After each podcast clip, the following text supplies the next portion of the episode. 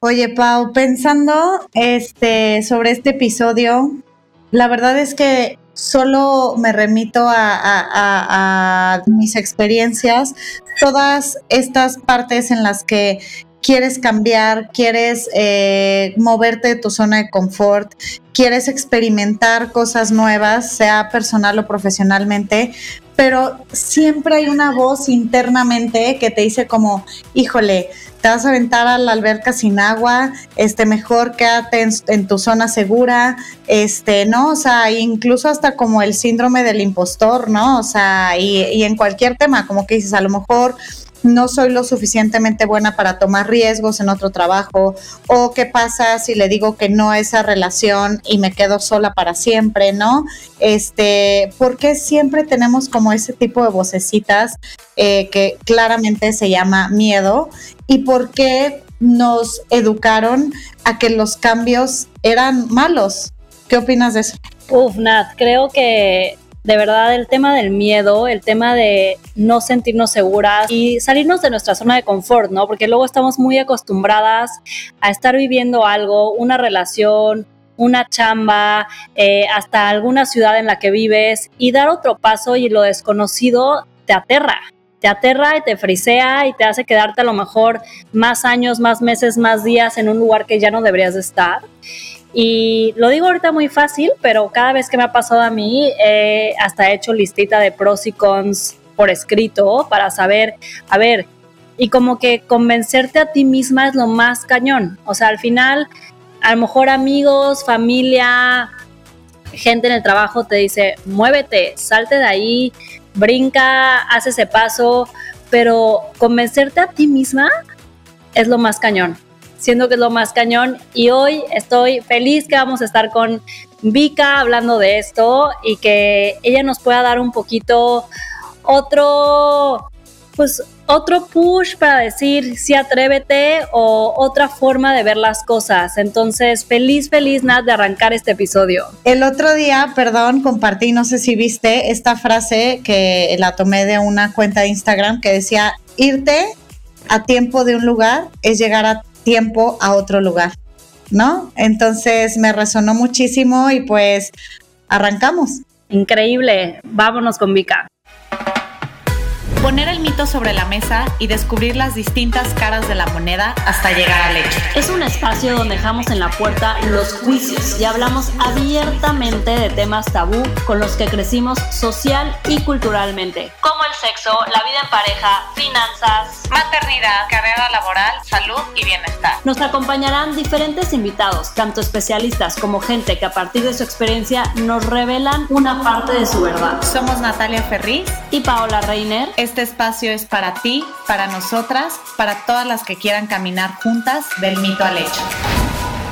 Hola, bienvenidas a un episodio más de Del mito al hecho. Ya estamos en nuestra segunda temporada, qué emoción. Y pues hoy nos acompaña una muy, muy amiga mía y que de verdad no saben lo feliz que estoy que esté aquí hoy con nosotras otra vez porque es su comeback. Estuvo con nosotros en la primera temporada de Del Mito al Hecho, hablando sobre la felicidad. Y pues en general, para hablarles un poco de, Vika, eh, pues Vika es terapeuta holística y lo que me encanta de ella es que habla de temas cotidianos de una manera muy divertida, con un humor muy singular que a mí me encanta y disfruta mucho. Y pues por eso la tenemos el día de hoy, porque vamos a abordar este tema que el mito es... Eh, si estás en, eh, si te quieres mover, estás en movimiento o más bien si quieres evolucionar, es tarea fácil creo que estamos predeterminados a estar en constante cambio, ¿no? A moverte de lugar, a si estás en algún momento donde no te guste, salirte de ahí. Pero pues no es como un, dos, tres, ya me muevo, ¿no? Eh, siempre cuando estás pasando por un momento difícil o cuando estás en una relación que no te gusta o en algún lugar donde no estás cómodo, como que estamos muy acostumbrados a que nos digan, pues muévete, salte de ahí, ¿por qué estás ahí? ¿Por qué estás un día más chambeando en ese lugar? ¿O por qué estás un día más con ese esposo, con ese novio? Y es como, güey, pues no es tan fácil, no es tan fácil salirme, no es tan fácil cambiar, no es tan fácil moverme, ¿no? Entonces, pues eso es de lo que queremos hablar el día de hoy. y tenemos aquí a Victoria para que nos empiece a platicar de este tema que yo creo que a todas nos ha pasado alguna vez en nuestra vida. Bienvenida, Vika. Paola, o como te conocemos aquí en el barrio, Paoshi. Ah, también mi hermosa Paola, mi hermosa Paoshi, Nat. Muchísimas gracias por esta invitación a la segunda temporada de, del Mito al Hecho. Me siento toda una celebridad. Toda una celebridad de que ustedes me hayan hablado otra vez y yo feliz de venir a chismear, no, es que ya ni me digan nada más porque al rato voy a andar enferma de poder, enferma de mí misma, no me van a aguantar aquí en la colonia. y estoy súper contenta de poder em, compartir este espacio que es como tan ameno, que me encanta chismear con ustedes y compartir mi punto de vista, ¿no? Como lo hemos dicho, son perspectivas y probablemente resuenen con más personas y si resuenan, qué bueno. Y este tema de si algo no te gusta, es tarea fácil, muévete. A mí me resuena mucho porque durante muchísimos años de mi vida me dio culpa, me dio culpa sentir que no tenía ni la capacidad mental o emocional o física de moverme. ¿No? Entonces te sientes culpable, sientes que tal vez estás tonta, estás tonto o que, que en serio no tienes la capacidad de hacerlo como te lo pintan tan fácil que podrías hacerlo. Y la realidad es que les quiero compartir que es una falacia, que fácil y difícil es un juicio. Y es como decir, ah, está bonito, ah, está feo. ¿No? Bonito según quién, según cuándo, según cómo. Feo según quién. No, por ejemplo, eh, Paola, tú que ahora estás en Nueva York, es como si yo te digo, ay, está haciendo un friazo acá en México. Y tú, pues espérate, ¿no? Friazo dependiendo de qué. Acá está de que nevando no puedo salir de mi casa. Sí, Vika, completamente, pero también platicando anteriormente en esto, como que llegábamos al punto en el que culturalmente o educacionalmente nos llevan siempre por un camino donde se valora muchísimo la estabilidad, ¿no? O sea, donde eh, tener como el trabajo estable en el que llevas años, sobre todo hablando de generaciones como las que fueron nuestros papás, sin irnos mucho más lejos, ¿no? De los baby boomers. Este, mi papá, recuerdo que fue como hizo una carrera en un trabajo, eh, tenía esta parte de si emprendía, si se iba a otra empresa, pero en aquel entonces, les estoy hablando, o sea, cuando él empezó en eso hace 50 años, lo más valorado era tener esta estabilidad, tomar los menos riesgos posibles del cambio y hacer esta carrera. Y cuando esta empresa quebró 35 años después, pues le dio una patada en el trasero a mi papá y casi que apenas las gracias y bye, ¿no? Entonces, y de esa misma forma, según yo, aplica a, digamos, como a, relaciones, ¿no? O sea, como que eh, te casas para toda la vida y pues le chingas y es para toda la vida, ¿no? Entonces, esa parte creo que nos han hecho mucho eh, eh, este camino. Creo que vamos cambiándolo un poco en mentalidad, pero donde se valora por demás la estabilidad y eso es lo que a uno lo hace pensar como, ¿y si me arriesgo a tomar esta decisión? ¿Y si me arriesgo a cambiar el camino? Se vuelve un poco más difícil, ¿no crees? Tal cual, algo que no crece es algo que no se mueve y algo que no se mueve es porque está muerto. ¿No? Entonces, evidentemente sí, la constante en cualquier persona es el cambio, porque todos los días es algo diferente y nuestro cuerpo cambia, nuestros gustos cambian. Pero cuando nos eh, educan de cierta manera, donde solo hay una posibilidad de sentir esta palabra que mencionabas, estabilidad, ¿no? Solo hay una manera de estabilidad, solo hay un camino. Entonces, claro que puede ser muy complicado, no, no imposible, pero claro que se puede llegar a sentir muy complicado el salirte de ese camino que te dijeron que era el estable, porque entonces es como aventurarte y arriesgarte a un callejón, ¿no? O a un retorno, a una nueva carretera que la realidad es que no sabes qué va a haber ahí. Y más allá de emocionarnos, porque no sabemos qué va a haber ahí, nos han enseñado para protegernos a sentir cambio, perdón, a sentir miedo de aquellos cambios que no sé cuál va a ser el resultado, ¿no? Porque como mencionabas, Nat, si la estabilidad, por ejemplo, a tu papá y a esa generación que la tuvieron muy fuerte, ¿no? De nuestros padres hacia atrás, ellos crecieron en un mundo donde no había oportunidad de a cuestionarse que querían, quiénes eran. Era un deber ser muy marcado de lo que tenían que ser, independientemente de la edad. ¿no? Y los resultados que tenían que dar. Entonces, imagínate este camino que, que, nos fueron mostrando hasta llegar a la generación de nuestros padres, donde te explican, eso tienes que hacer para ser bien vista, para ser respetada, para ser alguien, ¿no? Para no sentirte un fracaso. Y en el momento en que ya estás viviendo by the book, según estas reglas, entre comillas, ya lo estás viviendo, pero en el fondo no te, o sea, no, ni eres feliz, ni te gusta, no estás contenta o contento, pues sí llega este, eh, eh, puede llegar a, mm, ¿cómo lo puedo explicar? Hacernos sentir que sin importar que hiciéramos lo que nos dijeron, de todos modos fracasamos. ¿No? Me dijeron que esto era y lo estoy viviendo y no me siento feliz, pero entonces ahora ¿qué hago? Sí. Y tú hablaste, Vika, al principio de, un sentimiento que creo que va muy asociado a todo esto, a cómo nos enseñaron, a lo que estamos como predeterminados a hacer, que es esta parte de la culpa, ¿no? O sea, luego te sientes como culpable de estaré tomando la decisión correcta si me muevo. O sea, tenemos tantas cosas eh, tan metidas en la cabeza de lo que es estabilidad, de lo que tiene que ser, del deber ser, de lo que tendría que estar pasando, que a lo mejor, o sea, lo hablaba con Nat cuando estábamos preparando el episodio, o sea, esta parte de, de luego nos hacemos cuentos chinos, ya sabes, como pensando en todos los what if, ¿no? Pero si me cambio, entonces esto, esto, esto, esto, y, y si alguien me empuja, me voy a caer de la escalera, y entonces ya, o sea, ya sabes, empezamos como que nosotras mismas a sentir como este, hasta como un mismo autosabotaje, ya sabes, como que eres tú misma la que te estás haciendo como mil historias para no moverte y decir, no, pues a lo mejor estoy mejor aquí, eh, porque también el miedo a lo nuevo, a lo desconocido, a lo es como súper cañón, más la, a lo mejor si me cambio, pues me estoy moviendo demasiado y como esa parte como de culpabilidad de que tenemos que estar en un mismo camino mucho tiempo, en una misma cosa, construyendo hacia el mismo lugar para poder crecer. Y, creo que es algo muy cañón, o sea, porque luego es tú misma con tu vocecita haciéndote unas historias, ya sabes, dramas cañones para que, y, y por eso te quedas ahí forever. Tal cual, lo pensamos demasiado.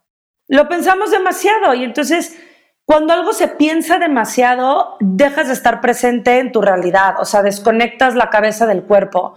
El pensar demasiado las cosas nos lleva a este lugar, Paula, como lo, como lo mencionas, de preocuparnos demasiado. Preocupar. O sea, antes de siquiera servirte la taza de café, tu cerebro ya viajó a cómo todo va a salir mal, ¿no? Y vas a traer deshonra, a tu familia, ¿no? Y, fue en cinco minutos de que ya te mal viajaste. Ah, y esto de pensar demasiado las cosas, claro que nos paraliza.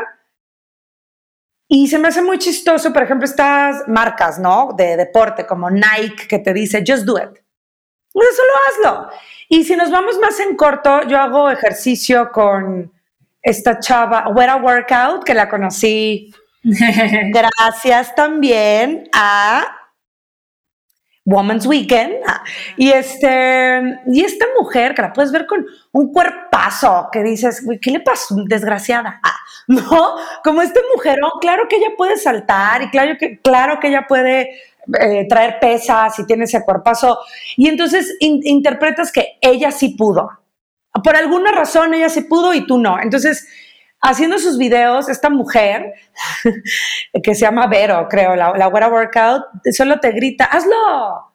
Ya, dejen de escribirme cuando hacen vivos, ¿no? Ah, dejen de escribirme. Dejen de comentar, dejen de comentar. Dejen de mandarme corazones, póngase a saltar. Y la verdad, yo, mientras me estoy vomitando del ejercicio, me río porque es solo hazlo, hazlo. Solo hazlo, porque si lo haces te vas a dar cuenta, uno, que sí estuvo chido el entrenamiento, o dos, que no te gustó ese entrenamiento, o tres, que estuvo más fácil de lo que pensabas, o cuatro, que sí te cargó el payaso, pero hiciste tu entrenamiento del lunes, pero lo hiciste. Y a mí me ha pasado, no sé ustedes, que yo me he quedado en mi cabeza de pretextos innumerables de por qué no lo voy a poder y entonces ya no lo hice.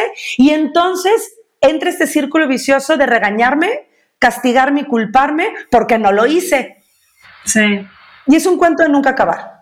Sí, de acuerdo, pero también no creen Vika y Pau que em, por un lado siempre le damos como esta vuelta a estar piense y piense y piense si tomamos camino A, camino B en cualquiera de nuestra, ahora sí que de nuestro caminar y estamos con este overthinking, pero por otro lado poco se comparte tanto por herramientas como por pues la vida misma que siempre salirte de esa zona de confort o tomar decisiones más fáciles, más difíciles, lleva un proceso y el proceso muchas veces no es doloroso, pero ya el cambio al final puede ser súper reconfortante en muchos de los casos y en otros tantos no. Este, como que generalmente ves estas historias de éxito, lo digo entre comillas, como de, ay, la chava o el güey que se cambió de trabajo, este, y ya que lo viste que todo le salió bien, güey, lo ves exitosísimo o exitosísima, güey, wow, qué increíble, pero en realidad hay un camino detrás por el cual pasó esa persona para llegar a tener ese, eh, o sea, como a, ese resultado o de una relación personal también, ¿no? O sea, yo me acuerdo hace 15 años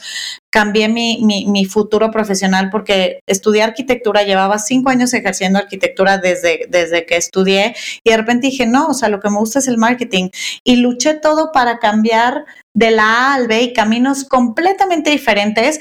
Me costó la vida, este, incluso hasta sueldo, porque volver a empezar es pues volver a empezar de cero, saber si a lo mejor eres lo suficientemente, no solo bueno, sino que tu decisión vaya por el camino correcto. Y años después puedo decir, sí, sí me salió. Al igual que, por ejemplo, cuando me divorcié, me acuerdo que a los dos, tres meses que me había divorciado, la gente que me veía me decía, oye, te veo súper bien. Y yo, Uta, neta, a las más cercanas, como que decía, si sabes el camino que me costó llegar hasta aquí a tomar esa decisión y ahora estar en el camino en el que estoy, hace ya fue hace muchos años, hace ocho años, pues obviamente la gente atrás no sabía que estuve un año, este, en ese proceso de poder de poderme permitir tomar otra decisión. Entonces también creo que se habla poco de que el proceso pues también es doloroso, ¿no? Y es que muchas cosas se rompen, ¿no, Nat? O sea, al final hasta si estás con un dude, no sé, un pone cuernos, que es una relación de la fruta, o sea, que te tienes que salir, al final si te sales y no sé qué, ya todo el mundo está como, ay, ya, qué bueno que ya no estás con ese, con ese güey, ¿no? Pero a lo mejor rompiste relaciones con amigos suyos, a lo mejor rompiste hasta con su familia, Digo que todo ese proceso, o sea, puede ser, eh, o sea, sí, difícil y doloroso, o sea, no solamente es como, ah, ya, qué chingón, ya estás en, en, ya te saliste de ahí, ya te moviste, felicidades, pero ¿cuál fue ese proceso para llegar a eso?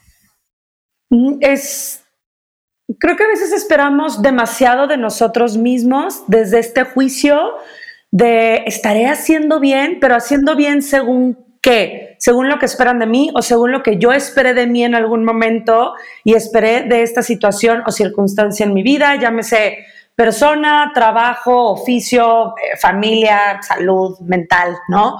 Todo lo que yo esperé de mí y Nat, lo que comentas, ¿no, Paola?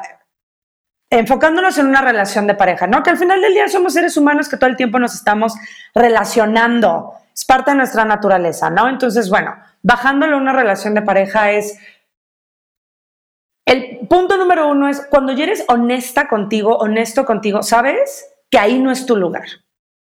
Punto. Pero de ser honesta contigo, allá moverte, claro que es, un, es, es una fase temporal. Habrá personas que lo hacen en un mes y habrá personas que lo hacen en un año o habrá personas que lo hagan en 10 años. Y creo que es muy injusto el querer comparar nuestros tiempos, porque nadie sabe qué hay detrás. O sea, yo que soy, bueno, yo doy terapia alternativa, no holística. Y es muy fácil tu ver una persona en la calle y decir, ah, esta mendiga vieja qué. ¿No? Con lo que vive, con lo que hace, con las personas con las que anda, cómo se viste. Pero ya que tú hablas con esa persona en terapia y esa persona te abre su historia familiar y te abre su pasado, puedes entender de dónde viene. Y a mí lo que, el regalo más hermoso que me ha dejado esta profesión es dejar de juzgar y ser empático y compasivo, o sea, tener esta empatía, empatía y esta compasión de que cada persona trae un pasado y tú no sabes si el pasado de, esa persona le generó una voz que le dice todo el tiempo, tú quién te crees, ¿Tú quién te crees para merecer dejar este hombre? ¿Tú quién te crees para merecer emprender? ¿Tú quién te crees para merecer ganar más varo? ¿Tú quién te crees? Y traemos muchas de nosotras esa voz, ya sea histórica, ancestral, ya sea que nos la enseñaron en la primaria o después de una ruptura o por lo que vimos en nuestra mamá. Pero es esta voz que te dice, ¿y tú quién te crees? Si todos aquí en la oficina se le están pasando de la fregada, ¿tú quién conchas te crees para merecer otra cosa? Y creo que ahí es donde nos caemos un rato desde la preocupación y desde este diálogo interno de, claro, yo quién me creo de dejar a este hombre que no me hacen sentir bien o yo no me siento bien ahí, si en la historia de mi familia lo he visto. O si todas mis amigas también se quejan de sus güeyes, pues yo quién me creo para merecer otra cosa. Sí.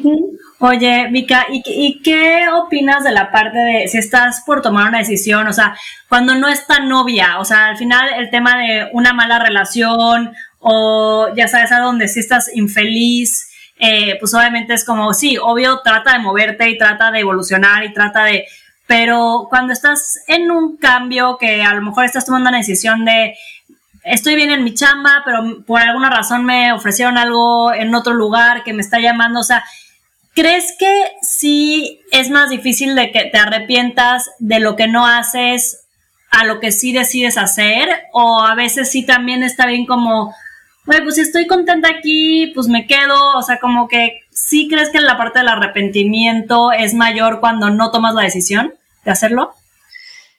Mm, fíjate, para este ejemplo, yo creo que, tipo, me encantó el tema, ¿no? Como si algo no te gusta, o sea, el título, si algo no te gusta, estaría fácil moverte. Para contestarte, Paoshi, creo que sería, si algo no te gusta, tienes la libertad de moverte. Nadie te está prometiendo que va a ser fácil o difícil, pero tienes la libertad. Entonces, creo a Paola que sí nos puede carcomer el arrepentimiento de cuando no nos hicimos caso.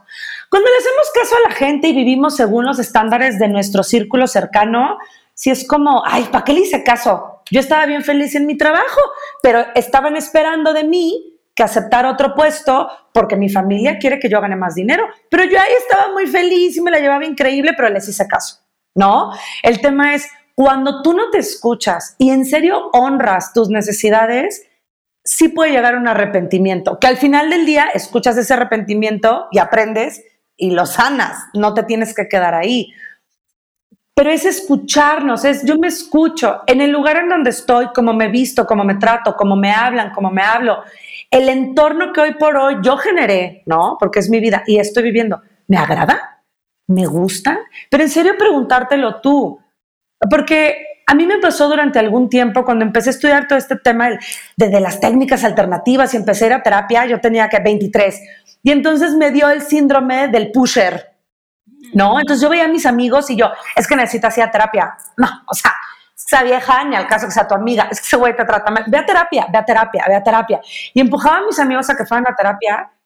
Y lo único pasó es que caí gordísima, porque punto número uno, yo qué iba a saber de sus vidas. Punto número dos, ellos estaban viviendo su vida. A mí qué me importa, ¿no?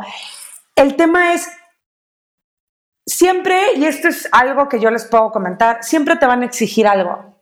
Como mujer o como hombre, la edad que tengas, tu entorno y la sociedad algo te va a exigir, que tú ya deberías de haber cumplido algo por cierta meta de edad o familiar o de dinero, de salud, lo que sea.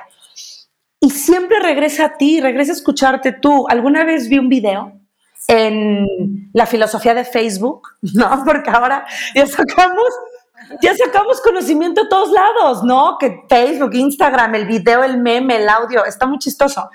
Y llegó un audio a mí de un videíto que explicaban la historia de la langosta, ¿no? Que la langosta, pues cada vez que es, un ser muy suavecito, ¿no? Su interior es suavecito y por eso genera como, ¿cómo le llamarían ustedes? Concha, armadura. Sí. Sí, como esta armazón, armadura. Entonces, cuando le toca crecer, empieza a experimentar mucho dolor físico. Pero entonces físicamente le duele. La langosta, que es un animal y que se mueve por instinto, entiende instintivamente como, ah, caray, me está doliendo mucho, ya es mi momento de cambiar esta armadura, esta coraza, y entonces se va a la profundidad del océano entre las piedras porque sabe que va a tener un momento vulnerable, ¿no? De este cambio de armadura, va y se esconde, entendiendo que es parte del proceso, e intuyendo, ¿no? Que es solamente una etapa en su vida y que va a cambiar de, armadura y va a volver a salir a cotorrear al océano hasta que algún pescador la agarre y, pues, desgraciadamente se la come. Perdón, cambié la historia y creo que fue muy mal gusto, pobre langosta, le deseo lo mejor. Pero el, pero el, tema es que la langosta es intuitiva, es, es, es su instinto. Nosotros seres humanos, en el momento en que nos duele o nos conflictúa o nos genera algún tipo de oh, no estoy cómoda, cómodo, en lugar de tomarnos el tiempo de ir hacia adentro y de ver de todo esto que me está doliendo, entre comillas, o molestando, ¿qué realmente es? Ah, no, lo que hacemos es, denme algo para que no me duela. Sí. Porque no quiero afrontar que probablemente voy a tomar decisiones donde probablemente acabe en el fondo de las rocas tomándome un tiempo para mí, porque me da miedo quedarme sola. O probablemente tenga que decirle adiós a ciertas personas, pero ¿qué tal que me quedo sola? ¿Qué tal que se olvidan del... O sea, entra a la cabeza y te pone todos estos escenarios espantosos y entonces evitamos vivir ciclos normales de un proceso de sanación, Nats, como lo que comentabas. Pues sí, te divorciaste y personas no, que te decían, wow, te ves increíble, qué bueno. Ajá, pero para llegar ahí probablemente fueron noches de una angustia horrible. Sí. Solo así nos vamos a la dinámica de mitos, la famosa dinámica de mitos. Eh, y tenemos un par de mitos preparados para ti, Vika. O sea, acuérdate que aquí puedes o decir que sí, tiene parte de verdad, o todo es mitazo, o a lo mejor alguna anécdota que quieras compartir que te, que te lleve a este mito. Eh, y empezamos con el mito número uno, que es, si tomas una decisión, ya no hay vuelta atrás. ¿Qué opinas? Bullshit. no, a ver, ojo, Paushi, tú me dijiste qué opinas. Es mi opinión, ¿eh? No es como no, yo en ningún momento estoy diciendo que tengo la verdad suprema absoluta, pero a ver, si hasta con los tatuajes ya te los pueden quitar, ¿no? Que antes te decían, es para siempre. Ya, ya existe el láser. Creo que hay que relajarnos muchísimo porque eso, el para siempre, es lo que nos limita a movernos. Porque si creemos que tomar una decisión va a afectar tu vida para siempre sin vuelta atrás, ay, no, mejor no qué miedo, ¿no? Porque es como se va totalmente de mis manos y entonces dejo de ser libre de simplemente aprender. Tomo una decisión. Al final no salió como yo quería. No, pues ya viviré el duelo, ya me, ya me regañaré o, o, simplemente diré, bueno, ya pasó, ya aprendí lo que sigue. Porque para eso estamos acá para aprender todo el tiempo. Y fíjate cómo somos muy puntuales, muy compasivos, muy amorosos con los bebés o con los niños chiquitos, ¿no? Que están aprendiendo y la pueden cagar mil veces y dices, ay, pero está aprendiendo, no pasa nada. No es como que le das una crayola y le dices, mira, chavita, esta es la única crayola que tienes en toda tu vida. ¿eh? Si te sales del círculo dibujando, es para siempre. No, es como ve, tú juega, diviértete con las crayolas. Si las rompes, te compro otras, no pasa nada. Entonces, al final del día, ahora a nosotros como adultos nos corresponde ser esa mamá y ese papá comprensivo, ¿no? Y nos, y nos corresponde darnos el permiso de equivocarnos, darnos el permiso de decir, bueno, igual no fue lo que yo pensaba, darnos el permiso de saber pedir perdón y si, por ejemplo, en un proceso de amistad, ¿no? Cortaste una amistad y después de un tiempo te diste cuenta que, bueno, que la tóxica eras tú, ¿no? Por decir algo. Es muy humano poder regresar y decir, ¿sabes qué, chava? Lo siento mucho. Ya está en la otra persona si te dice, va, hay que construir algo diferente o hasta aquí la dejamos. Pero eso también te enseñó.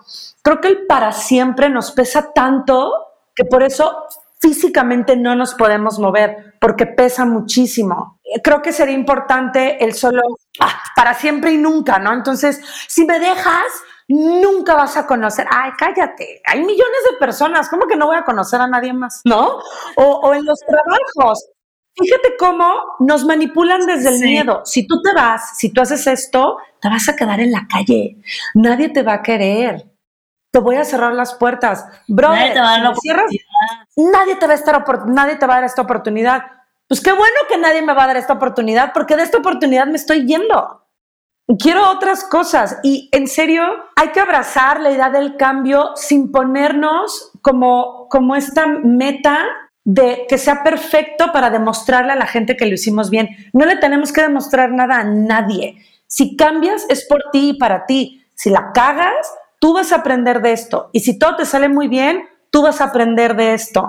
Entonces, Oye, Mica, y aparte cambios- creo, o Sí. sea, sí, que, que aparte creo que esta parte de y no hay vuelta atrás, o sea, si decides regresar atrás, ya no vas a regresar siendo la misma, ¿no? También ya cambiaste, ya te moviste de un lugar a otro, al momento que si decides regresar hasta esa amistad, a esa chamba o a lo que decidas regresar, ya no es lo mismo, ya nunca va a ser igual. De todas formas, ya aprendiste, ya evolucionaste de alguna manera y estás regresando pues diferente a esa, nunca va a ser la misma situación. Exacto, y lo que aprendí es lo que me llevo cuando me muera.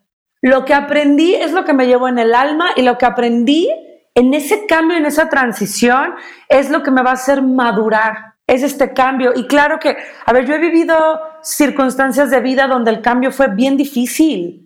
Y hoy por hoy me acuerdo y digo, ay no, chava, no sé si me la volvería a aventar, ¿no? que, que- que fue súper complicado. Pero a ver, también he tenido cambios en mi vida bien fáciles, bien gozosos. Entonces, hay que quitarnos ese muro de que tiene que ser de una manera. Eres tan sabia, Victoria. Te amo. Sí, a ver, segundo mito y mucho de lo que estamos hablando es que renacer siempre te va a hacer sentir bien. El renacer. Ok. Para esto tengo un pequeño cuento. Porque sí, renacer suena muy bonito. Hay que interpretar como yo lo entiendo, como a mí me lo enseñaron, ¿no? Y hay una historia sobre, a mí me encanta cada vez que comparto los lunes del oráculo en mi Instagram, si sale algún animal, una planta, me encanta describirlo, ¿no? Como tótems de poder, porque los animales son nuestros grandes maestros, porque ellos interpretan la vida desde otro lugar muy maravilloso. Entonces, no se conflictúan tanto como el ser humano. Entonces, hay una historia que si tú te metes a investigar en, Google, ¿no? En Internet, eh, sobre las águilas como tótem de poder, te explican cómo el águila es esta ave muy, muy longeva, ¿no? De que vive muchísimo. Y te cuentan que allegedly se supone, a según, como dirían en Cancún, a según cuenta la leyenda, un águila cuando llega a los 40 años debe de tomar una decisión sin vuelta atrás, casi casi. Es una decisión única. O se muere porque ya empieza el proceso de vejez y las plumas y ya no ve igual y el pico se le deshace. O elige ya, pues me tiro a la muerte, o empiezo un proceso de renovación doloroso. Y ahí te explican que el águila va y se esconde ahí al pico de una montaña y solita se arranca las plumas para que le surjan plumas nuevas y solita se destroza lo que le queda de, de- de pico para que le surja un pico nuevo. Y cuando yo leí esto dije que bullshit. Para empezar esa historia, déjenme decirles que es falsa, ¿eh? eso no es cierto. Las águilas no viven eso. Pero se me hizo muy interesante leerlo. No crean todo lo que ven en el internet, de chavas, por favor. Pero se me hace como muy puntual cómo vive el ser humano el renacer. Y en lugar de entender, yo merezco día con día abrazar algo diferente a mi rutina, a mi entendimiento, a mi cultura, y que eso me haga renacer, muchas veces lo entendemos como el águila, ¿no? Voy a tener que destruir todo, va a ser destrucción, muerte para volver a nacer, y no tiene por qué ser así. Puede ser así, y seguramente Paola, Natalia y las personas que nos escuchan, incluyéndome, hemos vivido esas muertes. Y ha sido bien duro, pero no tiene por qué ser así. Yo hoy por hoy estoy muy apegada a este tipo de, de aprendizaje. Quiero que sea gozoso, quiero que sea placentero. Lo que pasa en mi vida, quiero que sea gozoso. ¿Y quién me creo? Pues yo, ¿no? Y lo merezco, pues yo me tengo que hacer la idea de aceptar que sí lo merezco sin justificar por qué sí o por qué no. Entonces, el renacer puede ser gozoso y placentero. Ustedes que son mamás, que ya han experimentado un parto, seguramente les vendieron la idea de cómo tenía que ser un parto y se dieron cuenta que habrá mujeres que vivan un parto de cinco minutos, súper chido, y habrá mujeres que estén horas en labor de parto y no por eso se compara. Pero ¿qué eliges tú? ¿Qué eliges tú? ¿Cómo eliges vivir tú tu historia? ¿Quieres un renacer a través de constantes muertes? Eso vas a vivir. ¿Quieres un renacer a, través de constantes vidas? Eso vas a vivir. Y yo veo fotos de cuando era puberta y evidentemente esa puberta pues ya murió, pero la traigo en mí y la celebro en lugar de juzgarla o en lugar de decir, es que cuando era puberta todo era mejor. Y es, es, complicado entenderlo, pero no es imposible vivirlo. Y creo que aquí es el tema. ¿Es fácil cambiar? No sé, cada quien lo vive diferente, pero eres libre de hacerlo. Y eso, la libertad es algo que tenemos todos para decidir si queremos o no hacer un cambio, evolucionar, movernos. Oye, Vika, pues se nos acabó el tiempo de este episodio. Sí, no, te juro que puedo estar aquí horas platicando contigo. Me encanta, lo hablamos Nati y yo de que estábamos muy emocionados de tenerte en, este, en esta nueva temporada de Del Mito al Hecho. Y pues a todas, por favor, sigan a Vika en arroba Victorio, o sea, con O y luego MH. Este, y a Del Mito al Hecho, por favor, síganos. Si les gustó este episodio, compártanlo y nos vemos el siguiente miércoles en Del Mito al Hecho. Muchas gracias por la invitación, Paola, Natalia. Gracias, gracias, gracias. Siempre me hacen sentir una celebridad. Un abrazo, nos vemos en el siguiente episodio.